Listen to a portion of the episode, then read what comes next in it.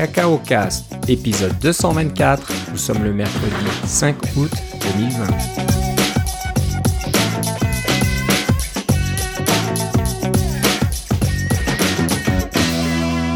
Bonjour et bienvenue à tous dans ce nouvel épisode de Cacao Cast. Comme d'habitude, Philippe Casgrain est avec moi. Comment ça va, Philippe? Ça va très bien, et toi, Philippe? Ça va très bien. L'été continue, on en profite bien. Euh, encore une fois, euh, on ne fait pas notre petite euh, coupure estivale parce que, comme beaucoup de monde, on n'est pas parti loin, on n'est pas parti à l'étranger. On fait des vacances proches de chez nous, donc on en profite. Ben, d'enregistrer plus d'épisodes. Tant qu'on est à la maison, on en profite. Et qui continue d'avoir des nouvelles. Et il continue à se passer des choses. Euh, donc je pense que tout le monde est un peu dans le, dans, dans le même cas, y compris Apple. Apple n'a pas peut-être pris autant de vacances. Les employés n'ont pas pris autant de vacances qu'ils voulaient. Donc ça continue à sortir des petites bricoles. Donc dernière surprise, on va dire, surprise ou dernière bonne nouvelle, c'est une mise à jour de l'iMac. je sais pas quand la dernière mise à jour, mais je pense que ça faisait un petit, un certain temps là que l'iMac était un petit peu à la traîne. Je crois qu'il y avait encore des disques fusion dans les iMac euh, avant cette mise à jour. Donc euh, des bons vieux euh, disques durs, euh, bien mécaniques à 5400 tours minute. Mais avec un petit SSD pour... Un, petit SSD, mais bon, c'est les disques fusion maintenant. C'était super il y a, je sais pas moi, 10 ans peut-être. Ouais, c'est ça. 8-10 ans là. Mais bon, maintenant, ça faisait un peu vieux. Donc ça y est, maintenant tous les iMac sont passés au SSD. ils ont tous la puce de sécurité T2, donc ça, ça, c'est... sauf le 21 pouces, je pense. Ah, peut-être pas, ouais, j'ai pas vu si le 21 pouces, c'est bizarre, mais bon, c'est un peu dommage. Oui, c'est ça. Le, 21 euh, pouces a, pas été tellement mis à jour euh, par rapport aux autres. C'est vraiment le, la mise à jour du iMac 27 pouces. Ouais, ouais, donc euh, mis au goût du jour, donc puce, puce Intel dernière génération, je pense. Ouais. Ça peut monter jusqu'à 10 cœurs, donc assez impressionnant. Les, les, configurations maximales sont vraiment, vraiment costauds. Là, on s'approche du, du iMac Pro, je, je, pense. Bon, pas tout à fait. Pour quand même moins cher en plus. Fait que... Pour moins cher. Il n'y a pas de Xeon, mais quand même qu'on a un 10 cœurs, 8 Teraoctets de SSD et puis. Jusqu'à 128 Go de, mémoire. De mémoire, euh, c'est une bonne machine. Là, il montre euh, sur le, la, la page euh, de, présentation de l'iMac euh, des applications professionnelles comme euh, Logic Pro ou Final, Final Cut Pro, donc euh, des applications assez solides. Et ça, c'est dit contrairement aux, ordinateurs portables, vous pouvez mettre à jour vous-même la mémoire dans le iMac, donc tout à fait plausible d'acheter le iMac avec le minimum de mémoire et d'en acheter d'un tiers parti pour le tiers ou la moitié du prix. Ouais, ça c'est une bonne chose. Car la, mémoire est encore accessible dans le iMac. C'est si je me rappelle bien, c'est au bas de l'écran, il y a une petite porte, on ouvre et on, euh, on a accès à la mémoire. C'est vraiment fait pour ça. Ouais, ouais, ça a toujours été comme ça. Moi, mon vieil iMac 2011, euh, oui, de 2011, c'est ça qui est malheureusement un petit peu en panne. Là, j'ai un souci actuellement, mais euh, voilà, tu, on pouvait déjà accéder à la mémoire et la changer nous-mêmes.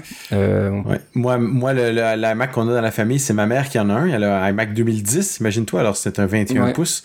Euh, et il a un SSD dedans car le, le disque dur original a d'abord été remplacé sous garantie et ensuite il a carrément planté. Mais évidemment, j'avais des j'avais fait des backups euh, pour pouvoir récupérer le tout. Alors, il y a un SSD dedans, mais euh, effectivement, il tourne sur macOS 10.13 seulement aussi. Alors, euh, ça va être le temps de penser à le changer. Alors, la question est, est-ce qu'on le change avec un de ceux qui viennent de sortir? ou est-ce qu'on attend de voir s'ils vont sortir un, Mac Apple Silicon? Je suis tenté d'attendre voir ce qu'ils vont sortir comme Apple Silicon, mais c'est clair que s'ils viennent de faire une mise à jour du iMac, le prochain iMac Apple Silicon, ça risque d'être dans un petit moment quand même.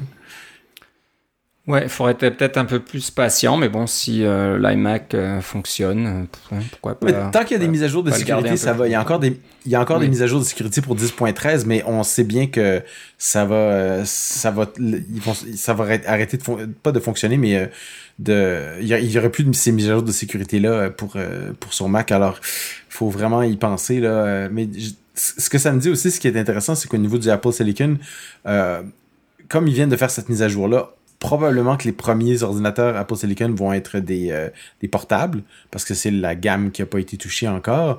Euh, j'entends des rumeurs que ce serait le MacBook Pro 13 pouces, donc un, petit portable de moyenne gamme dans un sens. et peut-être évidemment le MacBook Air ou le MacBook tout court pour avoir un ultra portable. mais parlant d'Apple Silicon, ah, je sais pas si je l'avais dit au dernier au dernier épisode, mais on avait commandé pour le travail, on avait commandé un DTK. Donc c'est Mac Mini avec un une puce euh, de iMac à l'intérieur. C'est un, A12Z ou quelque chose comme ça. Euh, avec 16 euh, ou 32 Go de mémoire. Faudrait que je vérifie. Je pense que c'est 16. mais bref, entre-temps, on, l'a reçu et j'ai eu la chance de l'avoir dans mes mains pour pouvoir faire des premiers tests avec. Depuis, on l'a, on l'a mis sur le réseau corporatif parce qu'on travaille tous à la maison. Hein. Alors, on l'a installé maintenant sur le réseau corporatif, donc il peut être partagé entre différentes personnes en, ayant accès à distance, là, on s'est fait des comptes, etc. On n'est pas si nombreux que ça à avoir besoin d'un de, ou un, intérêt pour le DTK, mais on en avait besoin au minimum pour faire des tests pour certains logiciels. Et je vous avoue que hum, sur mon bureau, j'ai un Mac Mini 2018. Euh, euh, Intel ordinaire et j'avais le DTK qui était juste à côté et c'est littéralement la même boîte. Euh, il y a un petit peu moins de ports à l'arrière. Par exemple, il y a seul, il y a des ports USB-C mais ils sont pas Thunderbolt. Euh, il y a des ports USB-A euh, pour brancher comme un clavier ou des choses comme ça. Puis il y avait un port HDMI. Alors la seule façon euh, de brancher un moniteur, c'était à travers le port HDMI, car le Thunderbolt ne fonctionnait pas pour brancher, disons, un moniteur Thunderbolt ou quelque chose comme ça. Mais à part ça, c'était indistinguable. Au niveau des, des performances, c'était assez semblable à un Mac Mini 2018 3, giga, 3 GHz, pardon, là, 6 euh, cœurs, 3 GHz. Ça, ressemblait au niveau des performances de juste euh, avec Xcode et des choses comme ça.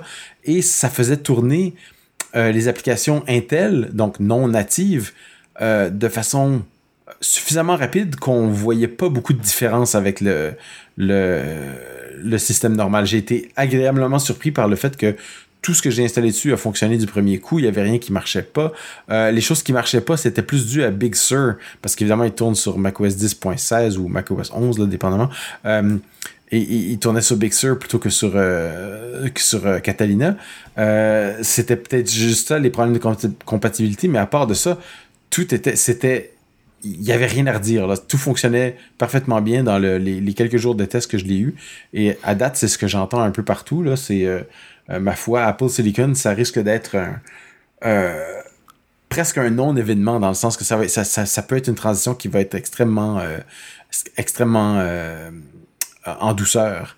J'ai bien hâte de voir ce qui va se passer quand les, les, les, logiciels professionnels vont se mettre à, être compilés pour Apple Silicon et qui vont être devenir natifs et des choses comme ça, voir si la performance va être au rendez-vous.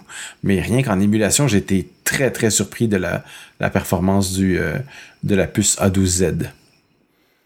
Bon, bah, tout ce que tu nous dis, c'est de bon augure pour Apple Silicon. Donc, on a hâte de voir ça euh, en production et que tout le monde puisse mettre la main dessus. Donc, euh, il va falloir attendre d'ici la fin d'année.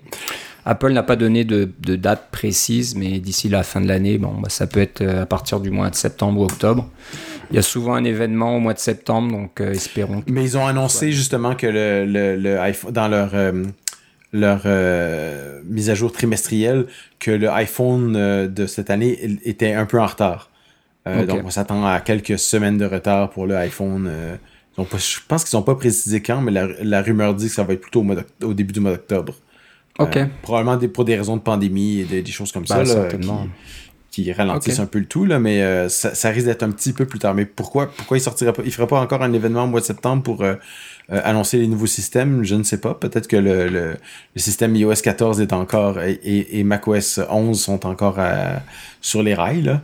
Euh, mais généralement, ils essaient d'attendre de voir euh, si, si le matériel est au rendez-vous. Mm-hmm. L'histoire le dira, c'est quand même bientôt. Hein. Le mois de septembre, ça s'en vient. Au moment où on enregistre le mois de septembre, c'est le mois prochain. ouais, ouais, ça va arriver vite.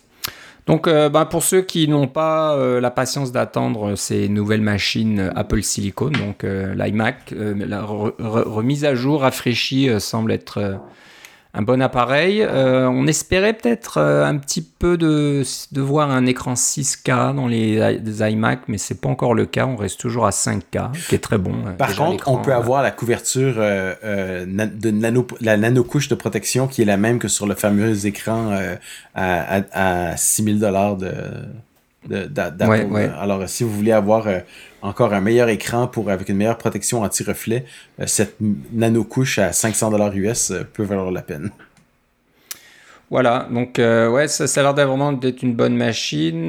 Ce qui a été mis à jour aussi, puis c'est pas trop tôt, on va dire, c'est la caméra oh, FaceTime qui était toujours du 720p. Et je pense que c'est encore du 720p dans pas mal de MacBook Pro, malheureusement. Et le, et Mac de 21 pouces, je pense. Certainement. je pense que c'est le plus cher. Hein. Le iMac 21 pouces, ça, va devenir le, un des, des Mac les moins chers, peut-être, je sais pas, on verra. Mais on, est, on, voit bien qu'ils veulent le garder à un prix euh, plancher. Donc euh, il y a vraiment le strict minimum dedans. Mais voilà, si vous passez au 27 pouces, vous aurez donc euh, une caméra FaceTime de 1080p. Ça, c'est une bonne chose. La même chose que le iMac Pro. Ouais.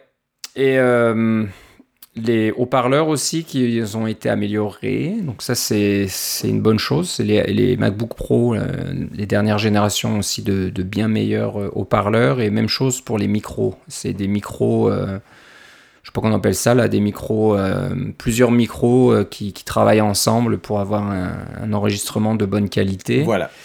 Et bien sûr, le, le, cas d'usage le, plus euh, mis en avant, on va dire, et c'est les vidéoconférences, parce que c'est sûr que ces temps-ci, on passe beaucoup de temps en vidéoconférence, plus qu'avant.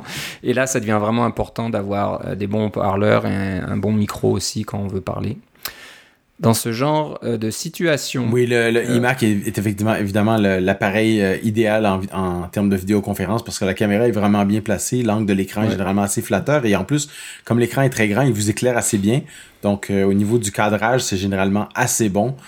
sans avoir des, des, lampes supplémentaires pour vous éclairer si vous êtes un super pro. Là. puis avec la caméra 1080p et les micros, c'est sûr que ça va être la, la, la, la bête pour ce genre de choses. Ouais, euh, puis voilà, quand on arrive à la fin du, petit article d'Apple, il parle de, de, mise à jour donc du 21 pouces, 21.5 euh, pouces, euh, qui peut être configuré pour avoir des, quand même des, des disques fusion. Donc ça n'a pas complètement disparu. Si vraiment vous avez besoin de capacité et puis vous voulez pas payer trop cher, c'est toujours une option. L'iMac Pro a quand même été légèrement mis à jour. Maintenant, il vient standard avec un Xeon un processeur Xeon avec 10 cœurs. Je ne sais pas si c'était 6 ou 8 cœurs avant, mais c'était dans, ces eaux-là. Euh, puis je pense que c'est tout. Peut-être qu'ils ont un petit peu amélioré des petites bricoles, mais euh, voilà, c'est un peu les toutes les, mises à jour. Euh, aucune idée du prix. J'imagine c'est le même prix qu'avant. Je sais pas, j'ai pas vu. Je pense que c'est le même prix qu'avant, oui. Ouais, ouais. Donc c'est bon.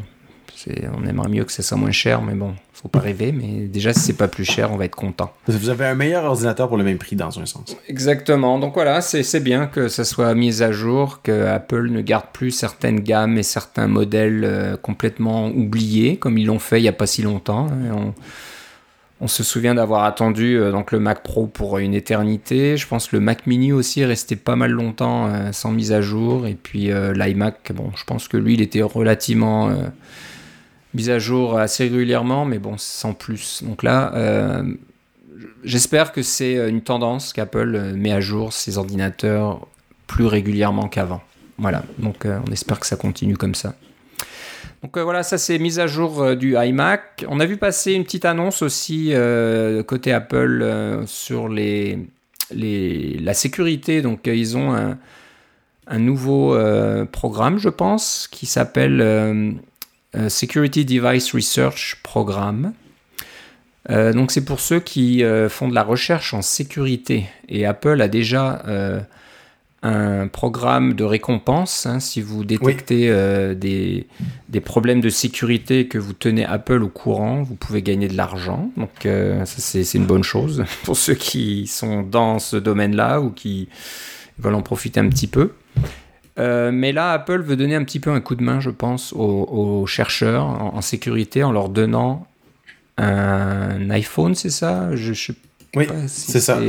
Ils disent pas quel modèle, j'imagine, mais bon, un iPhone dernière génération. C'est ça. Mais un peu spécial, Philippe. Alors, qu'est-ce qu'il y a de spécial dans cet iPhone? Alors, c'est un iPhone qui est un petit peu débarré, dans le sens qu'on a un accès au euh, on, a accès au terminal. Euh, donc, vous, avez, vous pouvez installer des outils en ligne de commande sur votre téléphone et y avoir accès directement sur le téléphone. Donc, ça permet aux professionnels de la sécurité qui ont de nombreux outils en ligne de commande euh, pour et qui font souvent leurs propres outils en ligne de commande pour exploiter des vulnérabilités, des choses comme ça, ou pour les pas tant les exploiter, mais que les explorer, hein, pour, parce qu'on on parle de gens, qui font de la recherche et non pas des gens qui font dans le but de, de découvrir les vulnérabilités et de les rapporter plutôt que de faire de la recherche dans le but de découvrir des vulnérabilités et les garder pour eux. Là. Alors, euh, euh, ce sont des, iPhones un peu spéciaux qui sont euh, la propriété d'Apple. Alors, ils vous sont prêtés dans un sens pour un, un, un, temps limité. Vous devez les retourner à, à, Apple lorsque, lorsque Apple les, redemande.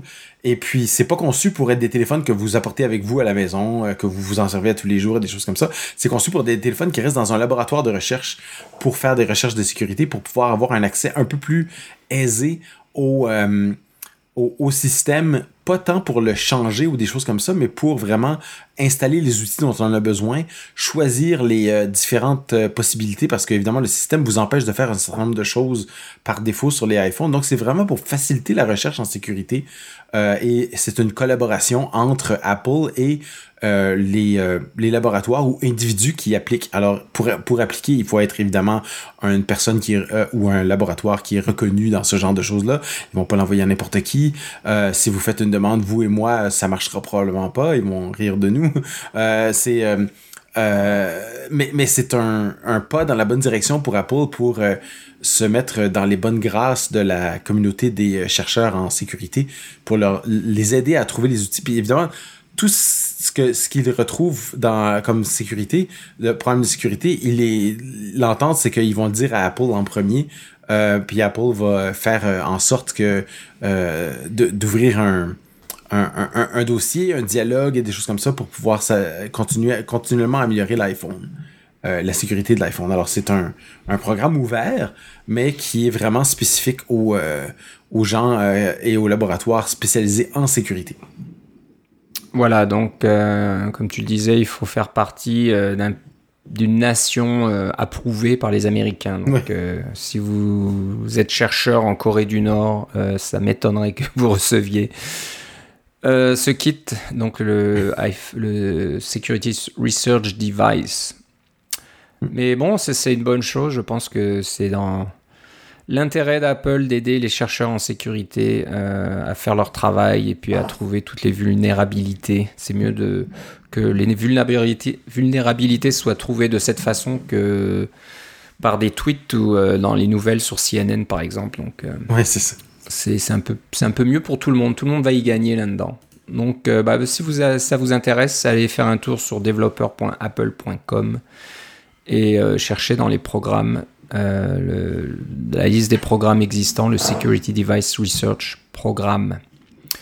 Bon, euh, on va parler d'une nouvelle conférence. Donc, euh, ben, les conférences ces temps-ci, ben, on n'en a plus trop en personne, malheureusement. toutes les conférences, les grosses conférences comme la WWDC se sont déroulées en ligne. Et donc, cette nouvelle conférence que tu nous as dégotée, Philippe, fait de même. Ça s'appelle Back to Mac. Ça me rappelle un peu l'événement Apple Back to the Mac euh, il y a quelques années, là où euh, on parlait beaucoup d'iOS et d'iPhone. Et puis euh, Steve Jobs s'était bah, trouvé un petit peu obligé de, revenir au Mac et puis d'en parler un petit peu. Alors, je me souviens plus en quelle année c'était, mais c'était assez intéressant. Mais là, c'est pas exactement pareil. Bah si, je pense que ça s'appelle, le site s'appelle backtomac.org. Mais euh, le nom de la conférence, c'est Back to the Mac. Je pense que l'idée est la même. C'est n'oublions pas les développeurs euh, sur la plateforme Macintosh qui existe toujours et qui font du bon travail et de bonnes applications. Donc là, ça sera une conférence en ligne qui aura lieu au mois de novembre, mi-novembre. Hein. Et euh, ça sera pas une, vraiment une conférence en direct, c'est ça? C'est on, enregistre sa présentation et j'imagine que les présentations seront publiées euh, mi-novembre, c'est ça? Oui, c'est probablement qu'ils ils essaient de s'inspirer un peu de ce que Apple a fait pour la WWDC. Hein. Les, vidéos comment sortaient, euh, il y avait des chaque jour il y avait une série de vidéos qui sortaient avec euh, un horaire comme si on assistait à la conférence et puis on pouvait choisir quelle vidéo on regardait un peu à n'importe quelle heure pendant la journée, mais il y avait des nouveaux vidéos qui sortaient d'une journée à l'autre. Alors j'imagine qu'ils essaient de faire un petit peu quelque chose comme ça. Ouais, parce que bon, euh, faire des conférences en ligne euh, interactives, je pense que c'est compliqué techniquement. On on peut pas faire des, conférences Zoom avec 2000 euh, personnes, quoi. ça peut peut-être faire avec. Ben, on peut, mais ça va peut-être pas donner l'effet qu'on veut. Voilà, je serais curieux de savoir ce que ça donne, quoi. Donc, c'est sûr qu'il faut un petit peu changer le format. Donc, ben, ben, pour, le fait ça. pour le travail, on a une fois par mois une conférence où on est toute la compagnie. Alors, il y a plus que 1000 personnes sur un appel Zoom. Ah, quand même Et ça, ça fonctionne Oui, ça fonctionne.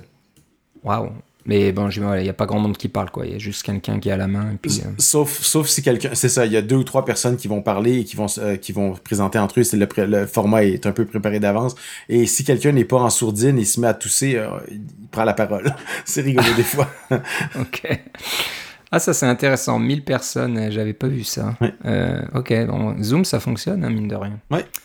Euh, donc voilà, si ça vous intéresse, eh ben, allez faire un tour sur back to mac, b a c k t o m a c.org. Et euh, les soumissions sont ouvertes du 1er août, donc elles viennent juste d'ouvrir jusqu'au 31. Donc euh, ne traînez pas si ça vous intéresse. Et je pense que si votre... alors c'est pas la vidéo hein, que vous devez fournir d'ici le 31 août, c'est votre l'idée de votre présentation, de quoi vous voulez parler. Et si c'est accepté par les organisateurs, vous aurez jusqu'au 31 octobre pour faire votre, euh, votre enregistrement. Et là, ils donnent des, informations, euh, comment, comment faire l'enregistrement, il faut que ce soit pas plus de 30 minutes, euh, comment enregistrer, quel, quel microphone utiliser, etc. etc. Mais bon, il faut que ça reste quand même toujours dans le domaine du développement d'applications natives sur Mac. Donc, euh, ça peut être en ligne de commande. Euh, ouais, ça peut être du, Swift euh, côté serveur, machine learning. ça peut être n'importe quel langage, C++, Python. Euh, Moi, j'ai l'impression qu'ils vont en accepter quand même beaucoup de gens qui vont se, qui vont euh, proposer des, des, présentations parce que comme c'est un format préenregistré et que les gens vont simplement choisir ce qu'ils vont écouter, euh, ça va leur plus ils ont de présentations dans un sens mieux c'est parce que ça leur donne plus de variété pour présenter et pour présenter de nouveaux de nouveaux sujets, de nouveaux présentateurs. Alors, si vous avez le goût de parler de quelque chose, et peut-être que vous, vouliez faire un blog ou quelque chose comme ça, euh, ou peut-être vous avez déjà un blog comme ça qui, vous, parle de quelque chose, vous avez déjà écrit quelque chose, vous avez de l'expérience avec quelque chose, je vous encourage à, envoyer un petit résumé. Le, pire qu'ils vont vous dire, c'est qu'ils ont, ils peuvent pas, mais dans la pratique, euh, je pense qu'ils risquent d'accepter beaucoup de monde si vous avez le moindrement d'intérêt, parce que si euh, ils vont probablement en accepter plus qu'ils veulent, parce que c'est pas tout le monde qui va se mettre à, à, à passer du temps pour éditer des vidéos parce que c'est quand même long créer une vidéo, des choses comme ça là, pour euh, la pour présenter. Là, c'est pas juste un, petit truc que vous faites à votre coco du, samedi soir là, ou du jeudi soir. Euh, c'est ça, ça, prend un peu plus de temps. Vous voulez avoir l'air euh, avoir l'air bien. Il y a des, des, des un, grand nombre de personnes qui vont le faire. Alors, si vous avez le moindre intérêt pour ça, je vous encourage à, essayer. Euh, et euh, il y a de bonnes chances, à mon avis, que vous puissiez même euh, tenter de, le présenter et puis faire partie d'un groupe. vous, allez, être sur la même estrade que, des, noms que vous reconnaissez sûrement. Alors, je, vous encourage à le faire si vous avez un intérêt pour la programmation Mac en général. Voilà, donc la conférence est organisée apparemment par Gavin Wiggins de Knoxville, Tennessee. c'est un développeur d'applications Mac. Donc il développe une application qui s'appelle UNITS, Units, Units, j'imagine, quelque chose comme ça. Euh, Philippe, tu disais que c'était euh, les gens derrière Coco Love euh, éventuellement? C'est ceux que j'ai vu qu'il avait, comment dirais-je, qu'il avait, qu'il avait promu. Donc, comme c'est en ligne, ça n'a pas vraiment d'importance là, mais c'est, c'est, c'est, ce sont des gens de, Philadelphie entre autres là, qui me l'ont, qui m'ont mis la puce à l'oreille. Je ne vois pas de coût, j'imagine. Ça sera accessible à tout le monde, si je comprends bien. C'est pas clair encore. c'est pas clair encore. Euh, les, les donations sont les bienvenues. Donc, si vous allez sur le site backtomac.org, vous verrez euh, des, liens vers des, des, sites comme PayPal, Patreon, Buy Me a Coffee et GitHub Sponsors. Je sais pas trop ce que c'est exactement. Ah, pour ça, c'est des commanditaires GitHub parce qu'on peut, on peut euh, si vous avez un, GitHub, vous pouvez demander à des gens de vous commanditer euh, à travers GitHub. Euh, c'est un. c'est un peu comme si vous aviez un, un, un GoFundMe ou un Patreon, mais toute l'infrastructure est en GitHub. C'est ça, donc on peut donner 2 dollars par mois ou 5 dollars par mois apparemment. Donc euh, voilà. Euh, voilà, jetez un coup d'œil et si vous voulez présenter quelque chose, euh, vous voulez un peu vous jeter, dans l'eau, ben c'est peut-être le moment de le faire dans ce genre de conférence où il y aura pas trop de stress. Hein. C'est pas faire une présentation devant une salle avec 250 personnes, c'est toujours un petit peu impressionnant. Et là, si vous faites l'enregistrement chez vous, à votre rythme, euh, et, puis euh, vous pouvez faire un peu d'édition pour les, petites choses qui marchent pas ou vos hésitations quand vous parlez, ben, faites-le. Et puis vous, ça vous peut vous donner un très bon résultat qui ensuite euh, peut servir à beaucoup de monde. Voilà, donc backtomac.org, allez jeter un petit coup d'œil. On va parler maintenant d'un petit utilitaire qui s'appelle CEDAR, C-E-D-A-R. Et euh, c'est un mini éditeur graphique en ligne de commande. Donc euh, je pense qu'on peut pas faire plus, plus mini, plus petit là. C'est vraiment euh, le strict minimum. Il y a une fenêtre et vous pouvez taper du texte dedans, puis c'est tout quoi. Donc le, je pense que là, une des, un des scénarios d'utilisation les plus intéressants, c'est quand vous utilisez Git et puis vous devez, je sais pas moi, taper votre commentaire quand vous faites un commit ou des choses comme ça, et eh ben au lieu de taper ça en ligne de commande directement, ça peut le faire au travers du petit éditeur. Donc euh, en faisant un guide config euh, core.editor euh, et choisir CEDAR, et eh ben on peut ouvrir un mini mini éditeur qui doit vraiment pas peser lourd dans votre système d'exploitation. Parce quand on voit le code source, c'est vraiment minimal. Hein. Il n'y a, quasiment rien là-dedans. Euh, mais c'est un peu plus agréable. C'est minimal parce que c'est une application SwiftUI. C'est ça, c'est ça qui est intéressant. C'est que c'est une mini mini application SwiftUI, mais elle n'a pas d'interface autre que la ligne de commande. Donc il faut carrément l'invoquer avec un fichier à éditer. Alors euh, on lance en ligne de commande. Euh, un des paramètres, c'est le fichier à éditer. Il ouvre ce fichier-là, vous, permet de le modifier et quand vous fermez, hop, il est enregistré. C'est tout ce que ça fait. Il n'y a pas de barre des menus, il n'y a pas rien de tout ça. Ben, enfin, il y en a une, mais elle fait rien là. c'est carrément juste une petite fenêtre qui apparaît qui vous permet de euh, d'éditer. Et puis, ça a l'avantage que la petite fenêtre, elle apparaît toujours au même endroit. Hein. Vous la placez à l'endroit où vous voulez. puis voilà, la petite fenêtre revient toujours au même endroit. Vous pouvez changer un petit peu. Euh, ça supporte le mode sombre, etc. Là. Euh, c'est... Je, trouvais ça intéressant. Moi, personnellement, j'utilise plutôt en ligne de commande euh, BBEdit ou TextMate parce qu'ils ont des, des modules ligne de commande qui permettent d'ouvrir un, un fichier euh, directement en ligne de commande euh, dans, à l'intérieur de ça. Et si vous ne le saviez pas, Xcode en a un aussi. Ça s'appelle XED, euh, qui est un éditeur Xcode en ligne de commande. mais celui-là, je, je, le trouvais rigolo parce que des fois, on, est sur un autre système où on n'a pas Xcode, où on trouve que lancer Xcode pour éditer un petit fichier texte un petit peu idiot là, si on l'a pas déjà lancé. Donc, Cedar, c'est c'est un, un, un, petit outil rigolo et potentiellement utile aussi. Ouais, ouais, non, c'est vraiment rigolo comme truc. Donc le développeur s'appelle Daniel CTU2L Kittle, hein, je sais pas trop comment le prononcer, euh, désolé Daniel. Mais bon, si vous allez sur euh, GitHub, vous allez sur le compte Daniel CTU2L trait d'union APPS. Euh, vous verrez toutes ces. il a tout un tas de petites applications, y compris CEDAR. Je pensais que c'était Daniel Tool, son nom, et qui son C, c'était son initial. Ah, c'est peut-être son. Ok. Oui. C'est peut-être Daniel Tool avec le, le C, euh, son nom du milieu. Ouais, je sais pas trop. Désolé. je, je le vois pas. Je vois pas. Oui, c'est Daniel Tool, c'est ça. Ok. Donc euh, voilà. Le compte, c'est euh, Daniel CTU2L. C'est rigolo. Et c'est bien utile comme petite chose. C'est tellement euh, petit comme, euh, comme, comme fichier que, pardon, comme programme qu'il n'y a même pas de, de fichier Xcode Proj. C'est carrément juste un truc avec des de Swift Package Manager. Alors, si vous le téléchargez en, en si vous téléchargez le code source, pour le construire, il faut euh, aller en ligne de commande, écrire Swift Build parce qu'il va mm. utiliser le, le, Swift Packet Manager pour construire. Alors c'est vraiment, c'est très moderne dans un sens, il n'y a même pas d'Xcode. Ouais, et le code est vraiment minimal, comme je le disais. Il y a six fichiers Swift et euh, chaque fichier Swift a, a 10 lignes, quoi, 10-15 lignes, pas plus. Donc euh, c'est intéressant de voir comment on peut développer une petite application comme ça, euh, toute minuscule, mais qui fonctionne. Donc c'est intéressant comme, comme utilisation.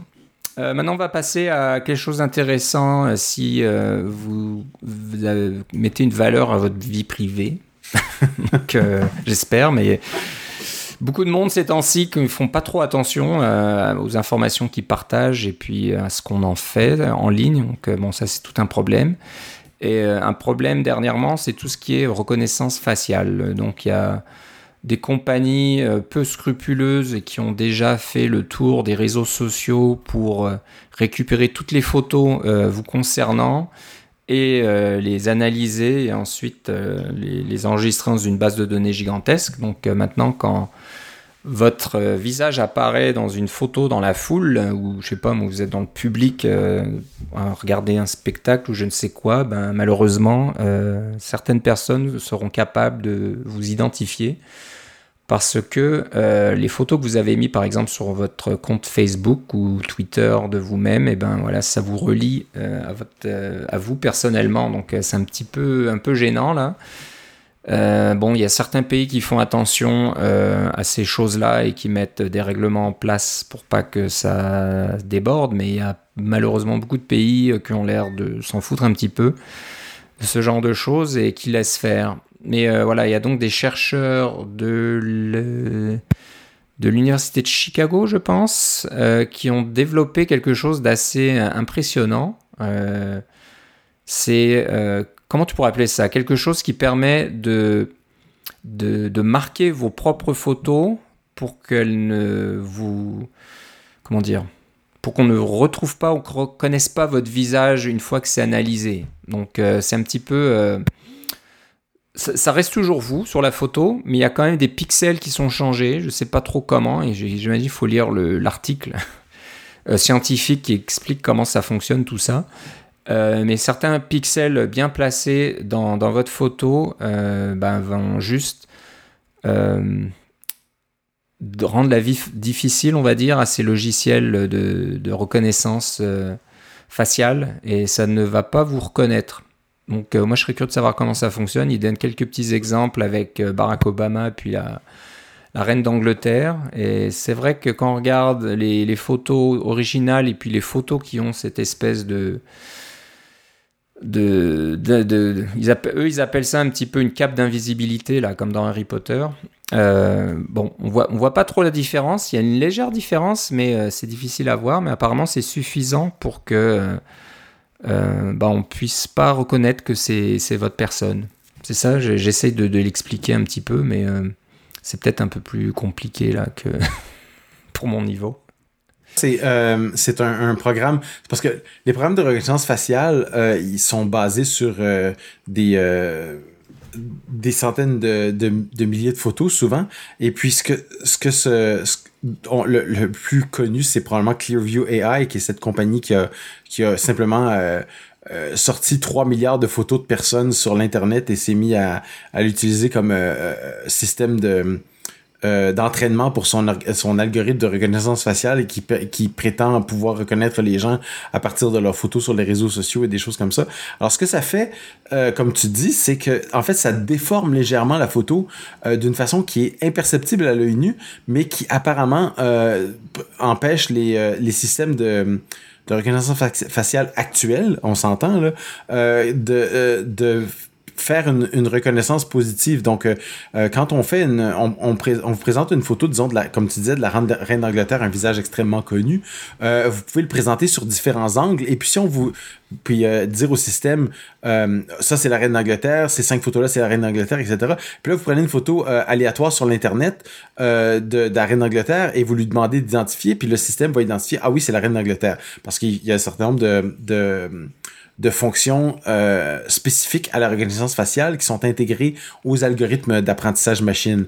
Parce que sinon, euh, euh, les algorithmes d'apprentissage machine plus euh, génériques, disons, ils vont peut-être qu'ils vont pas accrocher sur les, caractéristiques faciales du visage, mais ils vont peut-être accrocher sur le fait que euh, elle, porte toujours un chapeau d'une certaine forme ou des choses comme ça. C'est, ça le, chose qui va que, le système va apprendre. Donc, ceux qui font de la reconnaissance faciale font, font vraiment une analyse, identifient où est le visage et font des, recherches euh, euh, un peu plus approfondies pour l'apprentissage. C'est donc un apprentissage beaucoup plus spécifique. Alors, ça modifie la photo de façon à ce que ces algorithmes-là euh, ne fonctionnent pas bien. Donc, au lieu de dire, ah, je suis sûr à 95% que c'est la reine d'Angleterre, ben, peut-être être sûr à 60% ou à 50% que c'est la reine d'Angleterre. Donc, ça permet de passer beaucoup plus invisible ou incognito sur Internet, euh, ce genre de choses-là.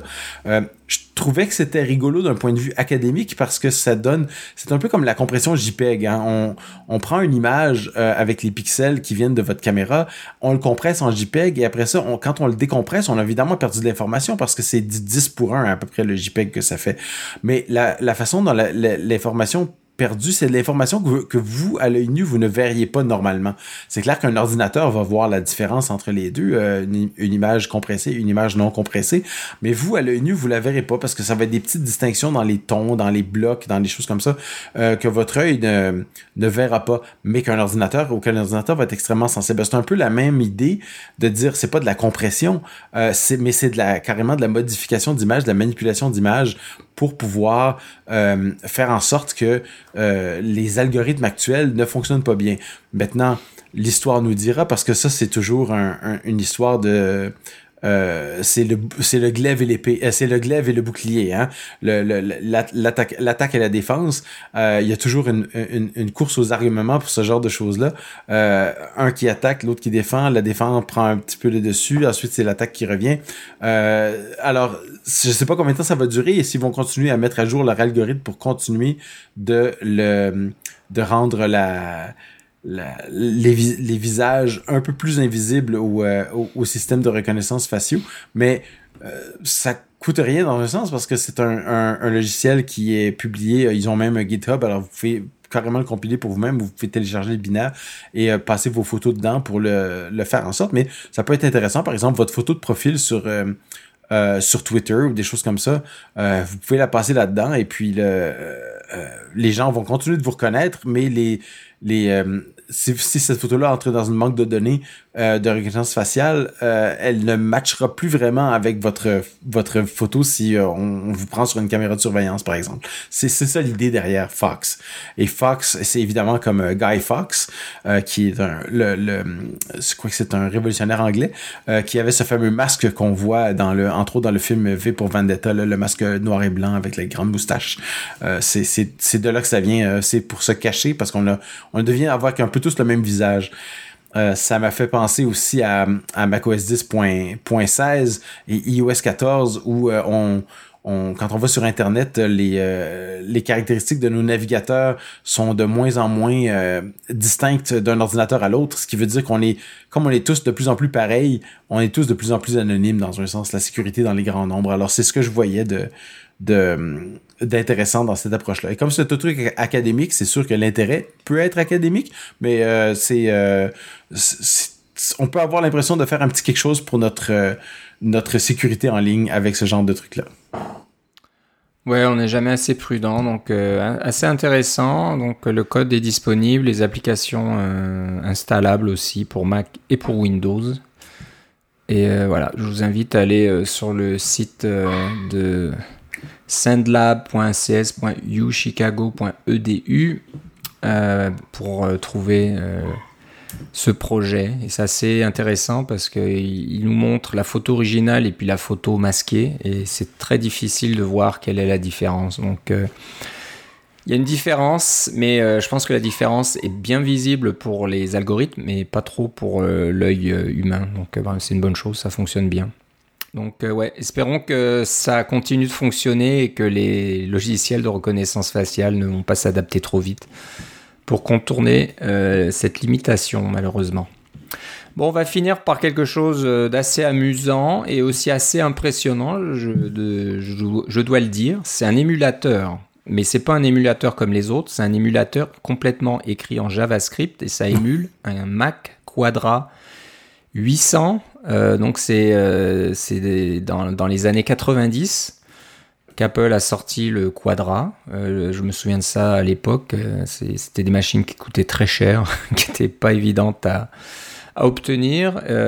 mais voilà, on est arrivé à un, stade aujourd'hui en performance pure euh, avec les, les, les puces d'aujourd'hui euh, qui nous permettent d'émuler un ordinateur complet juste en utilisant du JavaScript. Oui, alors l'émulateur JavaScript, il émule le processeur, donc un processeur, euh, probablement c'est le 68040 qu'il y avait dans les processeurs, dans les dans Motorola, 68040, mais c'est tout fait en JavaScript. Alors une fois qu'on avait qu'on est l'émulateur de processeur, on peut commencer à installer des systèmes d'exploitation là-dessus, n'est-ce pas?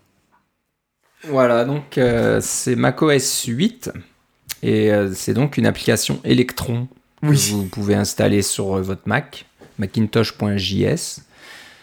Et moi je l'ai pas encore installé, je vais peut-être le faire pour rigoler, mais voilà, vous avez ça vous ça vous ramène 30 ans en arrière tout ça. Oui.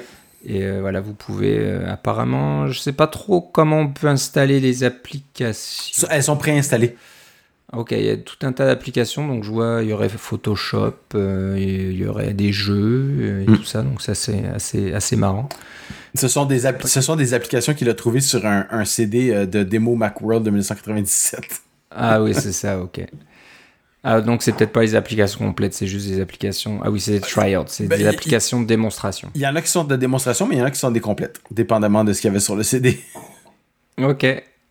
Donc, euh, bah, c'est rigolo, quoi. C'est voilà, voilà on en est arrivé de, pouvoir émuler des Mac maintenant, juste avec JavaScript sur un ordinateur euh, suffisamment récent. Si, vous êtes nostalgique, ça va, ça va vous rappeler des souvenirs. Si vous étiez là il y a 30 ans avec les, euh, les, les le, système macOS 8 finalement, ça, ça, va vous ramener, rappeler des souvenirs et c'est relativement performant. Moi, sur mon MacBook Pro 2013, ça marche assez bien. Mais euh, euh, sur un, Mac plus récent, ça va marcher encore mieux. Il y avait un petit peu de misère avec la 3D. Le Duke Nukem 3D euh, était pas super performant, mais c'était jouable. Ça faisait. c'est marrant. Voilà, donc bah, c'est sur GitHub. Le site, le compte, pardon, c'est Félix Reiseberg, une personne, un développeur de San Francisco. Donc euh, ça s'appelle F-E-L-I-X R-I-E-S-E-B-E-R-G. Et le projet s'appelle donc Macintosh.js. On fait tout en JavaScript hein, euh, ces temps-ci. Donc, euh, c'est un peu hallucinant.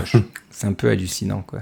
Donc, bah, je, vais l'installer, je pense, après l'enregistrement de l'épisode et puis m'amuser un petit peu, voir si Duke Nukem fonctionne. Il y a il y a Oregon Trail, Civilization 2, euh, Donjons et Dragons aussi. Puis voilà, donc. Euh, de toute façon, l'esthétique rétro en 8 bits est tout à fait est très à la mode, alors ça va. Tout ça, ça revient. Ouais, ouais, exactement. Euh, donc, et tout ça, donc, comme tu disais, c'est basé sur un, un émulateur. je sais pas s'il y a un nom. Ça, doit être basé sur un autre projet, j'imagine, qui, faisait l'émulation, mais j'arrive pas à trouver le nom. Euh, donc, euh, comme tu disais, l'émulation du processeur, et ensuite, une fois qu'on émule un processeur, eh ben, on peut essayer de faire tourner un système d'exploitation là-dessus. Mais bon, c'est pas évident. Et euh, bon, bah, le code est disponible si vous vraiment voulez voir comment ça fonctionne. Ah, c'est basé sur. Je viens, de, creuser un petit peu dans le code, c'est basé sur Basilisk.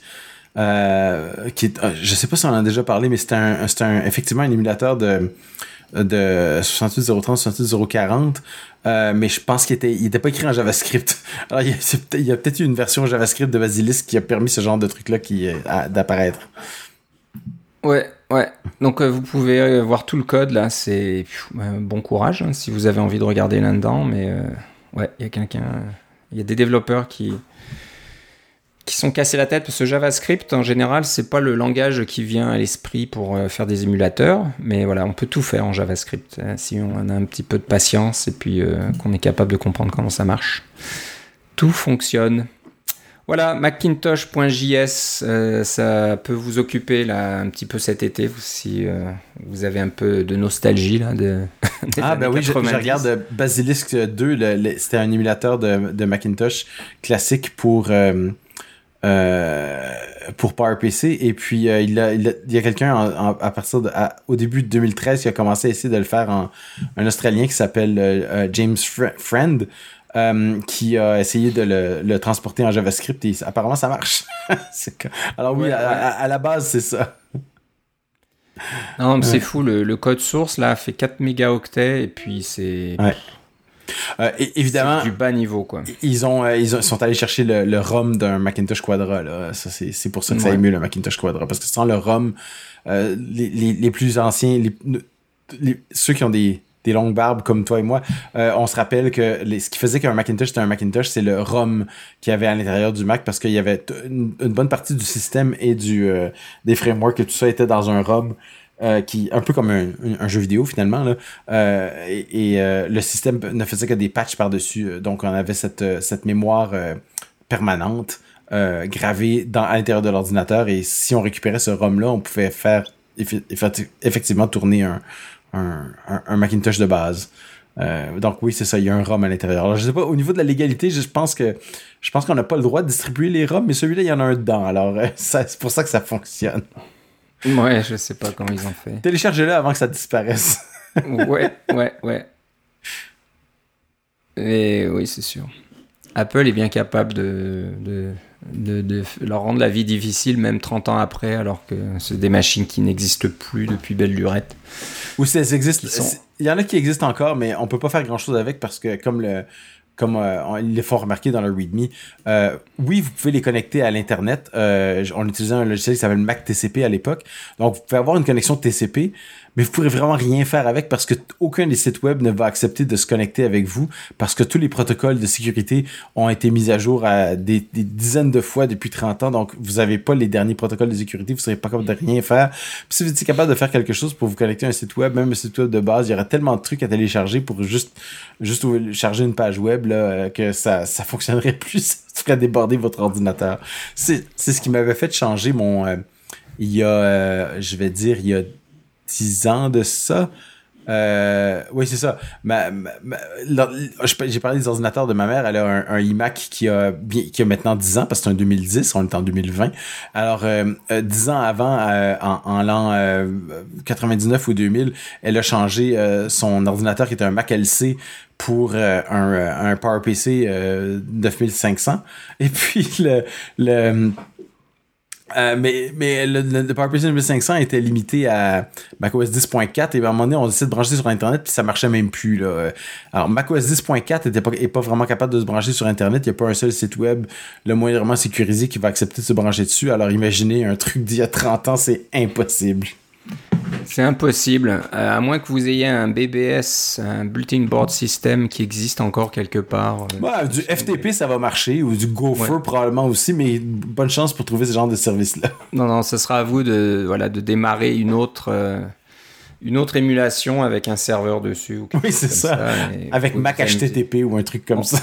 voilà, entre deux, deux, deux machines et émuler comme ça, vous pouvez peut-être vous amuser. Le, protocole TCP a pas changé depuis très longtemps, euh, mais la sécurité en, autour de toutes les connexions a changé énormément. Ouais, ouais, heureusement.